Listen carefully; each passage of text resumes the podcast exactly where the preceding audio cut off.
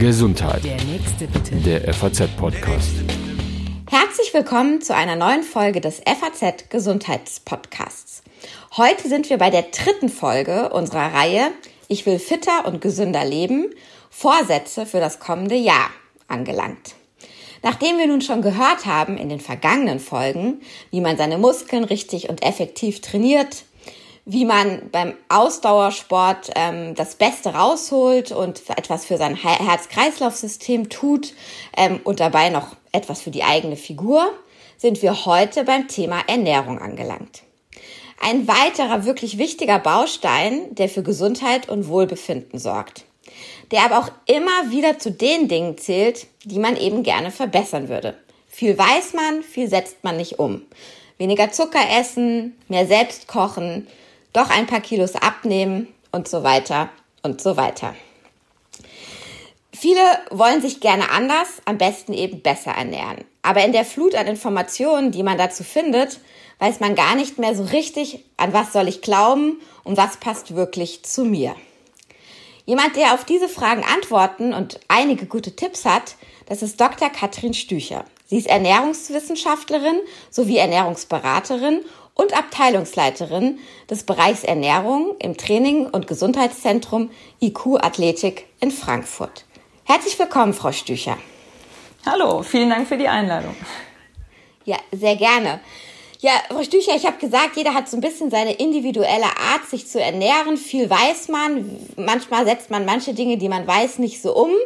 Ich gehe jetzt mal von mir aus. Ähm, ich weiß, dass eigentlich das Frühstück zu einer der ausgiebigsten Mahlzeiten am Tag gehören muss oder sollte. Ähm, ich bin nicht so der Frühstücksmensch und ich weiß, auch anderen geht das im Alltag so, wenn die Schule ruft, wenn das Büro ruft, da bleibt manchmal wenig Zeit für ein Frühstück. Ähm, wie wichtig ist denn jetzt wirklich das Frühstück am Tag und warum? Ja, leider kann ich da jetzt nicht sagen, es ist nicht Frühstück, es ist gar kein, äh, es ist nicht Frühstück, es ist nicht wichtig, es ist gar kein Problem, äh, wenn man das weglässt. Man weiß, dass es tatsächlich ähm, gerade bei übergewichtigen Leuten damit einhergeht, wenn die Frühstück weglassen, dass die Anzahl steigt. Ähm, und zusätzlich bei Kindern, auch weil das Thema ja auch eben Schule war, ähm, weiß man, dass die schulische Leistung auch leidet, wenn kein Frühstück vorher aufgenommen wurde. Also man sollte zumindest ein kleines Frühstück vorher, vorher aufnehmen, bevor man aus dem Haus geht und äh, vor allem nicht schnell, schnell. Das ist ganz wichtig. Ja, weil man, wenn man schnell, schnell macht, dann ja, verhaspelt man sich. Also eigentlich sollte man sich ein bisschen Zeit nehmen. Wenn man jetzt ähm, beispielsweise ins Büro geht und weiß, da habe ich meine Ruhe, da packe ich mir vorher was ein und esse dort in Ruhe, kann man das auch machen. Aber bei Kindern würde ich empfehlen, dass man äh, schon zu Hause das Frühstück einnimmt. Und ein kleines Frühstück heißt ähm, ein Stück Brot mit Käse und ein kleines Stück Obst oder was äh, reicht da, wenn man nicht so der Frühstücker ist? Ja, das wäre zum Beispiel eine Möglichkeit. Also entscheidend ist, dass so ein paar Kohlenhydrate aufgenommen werden. Am besten gute Kohlenhydrate, also gerne ein Vollkornbrot, äh, jetzt nicht irgendwie ähm, einen Schokocroissant oder ähnliches, weil das ist eben gerade auch bei Kindern oft der Fall. Dann werden ein, zwei Euro mitgegeben und äh, die Kinder holen sich dann irgendwo beim Bäcker äh, ein süßes Teilchen. Das ist nicht die Idee dahinter. Das heißt, entweder ein bisschen Obst, ein Müsli kann man machen, ähm, Joghurt, Haferflocken, Obst wäre eine Möglichkeit. Äh, oder eben ein Brot mit ja, mit dem Belag, was Sie genannt haben. Genau, das ist alles möglich. Eine Kleinigkeit für die kognitive Leistung, also für unsere äh, Leistungen im Gehirn, äh, brauchen wir einfach ein paar Kohlenhydrate morgens und dann äh, kann, kann man gut in den Tag starten. Jetzt versuchen Sie ja nicht nur gerade uns oder mir ähm, zu erklären, was eine gute Ernährung ist, sondern eben auch Ihren Kunden, Ihren Patienten. Das ist Ihr Alltag. Ähm, Nennen Sie uns doch mal so die häufigsten Irrtümer oder Mythen, wenn man das so sagen kann, die Ihnen da immer wieder begegnen. Also was glauben Leute oder mit was kommen Leute zu Ihnen, die einfach nicht stimmen, die sich aber eben in der Ernährungslehre irgendwie nicht äh, aus den Köpfen treiben lassen. Und ähm, genau, und was, was ist stattdessen richtig? Ja, es ist äh, sehr unterschiedlich. Ähm, es kommt auch immer darauf an, welche Person habe ich vor mir. Und gerade in den Medien wird das ganz oft vermischt. Ja, ein ganz großes Beispiel sind die Kohlenhydrate. Ähm, hier ist so ein Mythos oder Irrtum, dass man äh, auch gerade die guten Kohlenhydrate, ich habe es eben schon genannt, Vollkornbrot als Beispiel, dass man das weglassen muss, äh, um dünn zu sein, um gesünder zu sein. Das ist ein Mythos. Ähm, gerade die guten Kohlenhydrate, die sind sehr wichtig. Äh, kommt aber auch hier auf die Person an. Also ich arbeite ja sehr viel mit Sportlern und bei dem ist das, bei den Sportlern ist das wirklich äh, ein Problem, wenn die die Kohlenhydrate weglassen.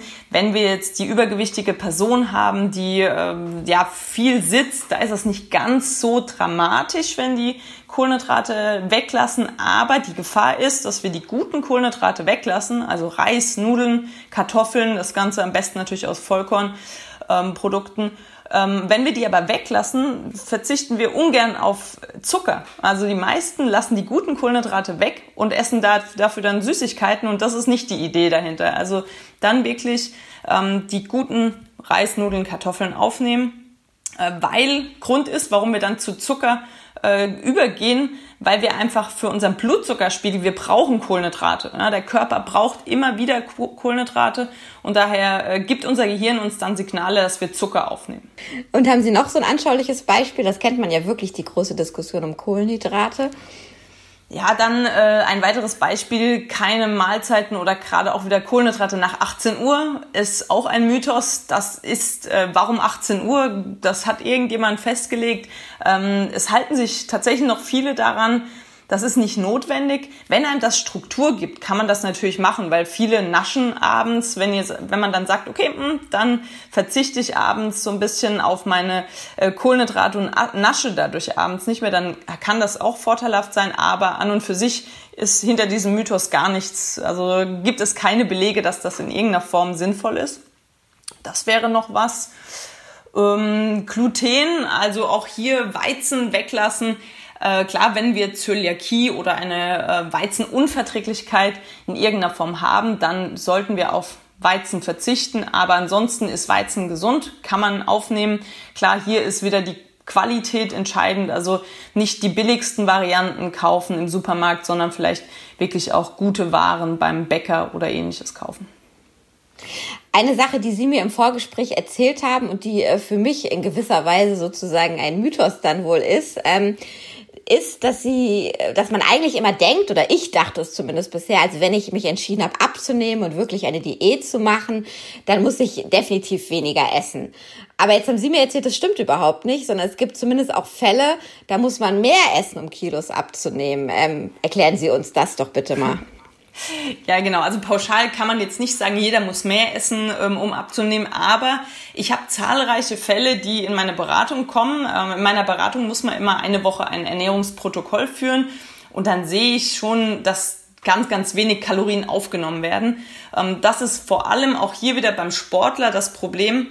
Wenn viel zu wenig aufgenommen wird, dann fährt der Körper in eine Art Ruhemodus. Ja? Also er fährt alle Mechanismen nach unten, Hormonproduktion wird nach unten gefahren, die Thermoregulation wird nach unten gefahren, um einfach wenig Energie zu verbrauchen.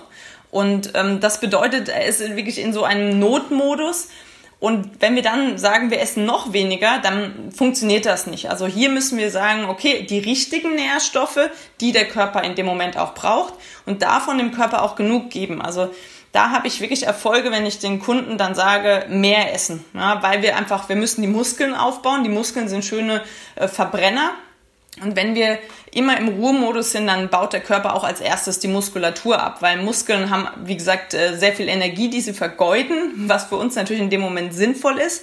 Aber der Körper will sich ja schonen, wenn man abnehmen möchte. Das heißt, er verliert erstmal Muskulatur und dem müssen wir dagegen arbeiten. Also wir brauchen viele Muskeln und das können wir nur, wenn wir auch wirklich ähm, dem Körper Energie liefern. Also nicht jeder nimmt ab, wenn er mehr isst, aber äh, jemand, der schon vielleicht längerfristig äh, sich ja, vorgenommen hatte, nur 1000 bis 1500 Kalorien zu essen und merkt, da habe ich gar keinen Erfolg, da ist es meistens so, dass die falschen Nährstoffe aufgenommen werden und man eigentlich mehr Kalorien aufnehmen muss, aber mit der richtigen Nährstoffzusammensetzung.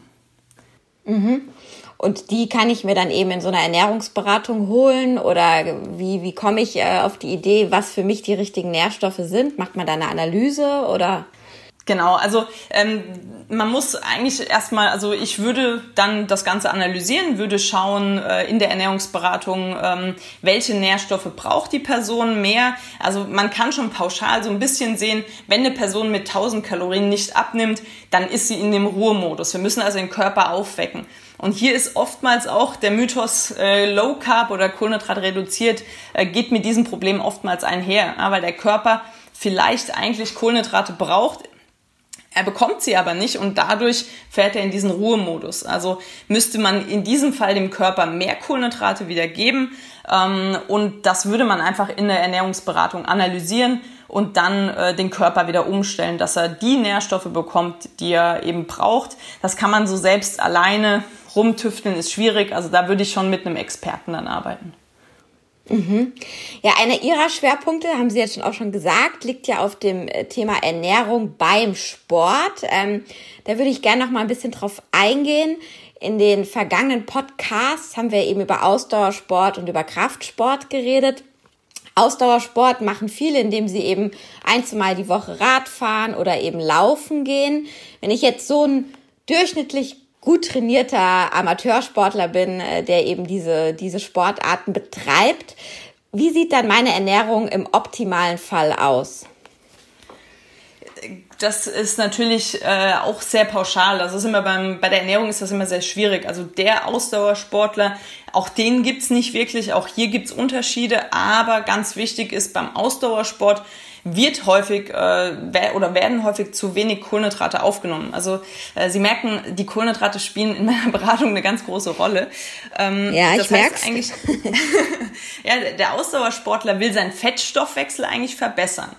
Aber man darf nicht Fett essen und Fettstoffwechsel in einen Topf werfen, weil das machen die meisten. Also man denkt, okay, ich will den Fettstoffwechsel verbessern, also darf ich nur wenig Kohlenhydrate essen.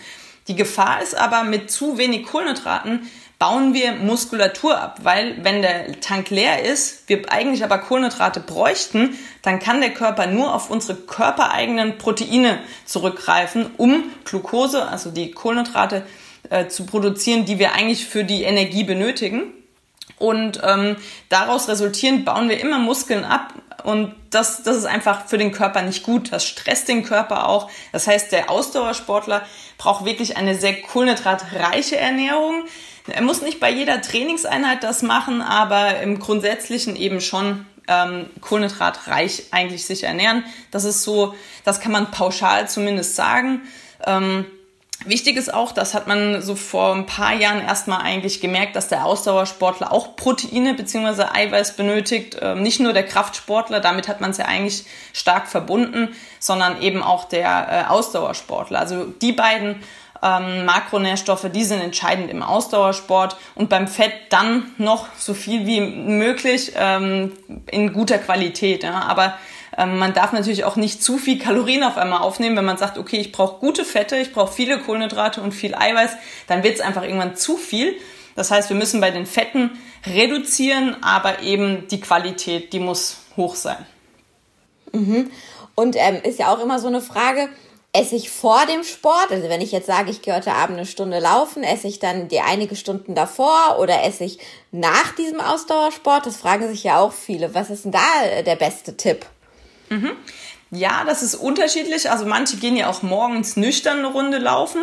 Das kann man mal machen, aber dann wirklich äh, locker. Also wenn man morgens nüchtern das macht, wirklich äh, nur ein lockeres Ründchen. Am besten sollte man noch dabei reden können, dass es auch wirklich locker ist ähm, und nicht zu lang. Also beim nüchternen Training maximal eine Stunde. Wenn ich jetzt abends eine Runde laufen gehe, ähm, kommt es darauf an, was mein Ziel ist. Wenn ich weiß, ich mache was Intensives, dann brauche ich Kohlenhydrate im Tank und vor allem muss ich mein Gehirn auch äh, auf Höchstleistung bringen. Das heißt, mein Gehirn sollte funktionieren und sollte mich auch pushen können. Und das bedeutet, ähm, ich sollte keinen tiefen Blutzuckerspiegel haben. Also wenn wir so hungrig sind oder das Gefühl haben, oh, hm, ich bräuchte ein bisschen was zu essen, ähm, dann sollte man noch eine Kleinigkeit an Kohlenhydraten aufnehmen, vielleicht ein Müsli-Riegel oder eine Brezel, irgendwas, was nicht so schwer im Magen liegt, weil das ist natürlich auch vor dem Training ähm, blöd in dem Moment. Äh, deswegen am besten, äh, wenn es was Intensives ist, noch mal eine Stunde vorher eine Kleinigkeit, kohlenhydrathaltige Mahlzeit oder eine Banane aufnehmen Ähm, Wenn es jetzt ein lockerer Lauf ist, dann dürfen auch gerne mal zwei, drei Stunden Pause zwischen dem Essen und der Einheit sein, ja. Mhm. Jetzt haben Sie eben schon gesagt, ähm, beim Krafttraining kommt es, oder man glaubt zumindest als Amateur, als Laie, da kommt es eher auf die Proteine an. Wie sieht denn da eine gute Ernährung aus beim Krafttraining? Auch vielleicht, soweit man das pauschal mal beantworten kann. Genau, auch hier ist es schwierig pauschal, aber äh, man kann zumindest sagen, die Kohlenhydrate haben nicht so einen großen Stellenwert wie jetzt im Ausdauersport, weil einfach der Verbrauch sehr viel geringer ist. Ja? Also wenn ich eine Stunde laufen gehe, verbrenne ich, auch wenn ich eine lockere, äh, ja, eine Grundlageneinheit durchführe beim Joggen, so circa 150 Gramm Kohlenhydrate. Das passiert mir beim Krafttraining nicht. Und 150 Gramm Kohlenhydrate bedeutet, dass ich ja vielleicht 175 bis 180 Gramm Nudeln das äh, essen könnte, um das wieder reinzuholen. Nur so als äh, Beispiel beim, äh, beim Krafttraining, da kommt es schon auch auf die Proteine an, dass ich zumindest über den Tag genug aufnehme, dass der Muskel sich auch gut regenerieren kann und unterstützt wird.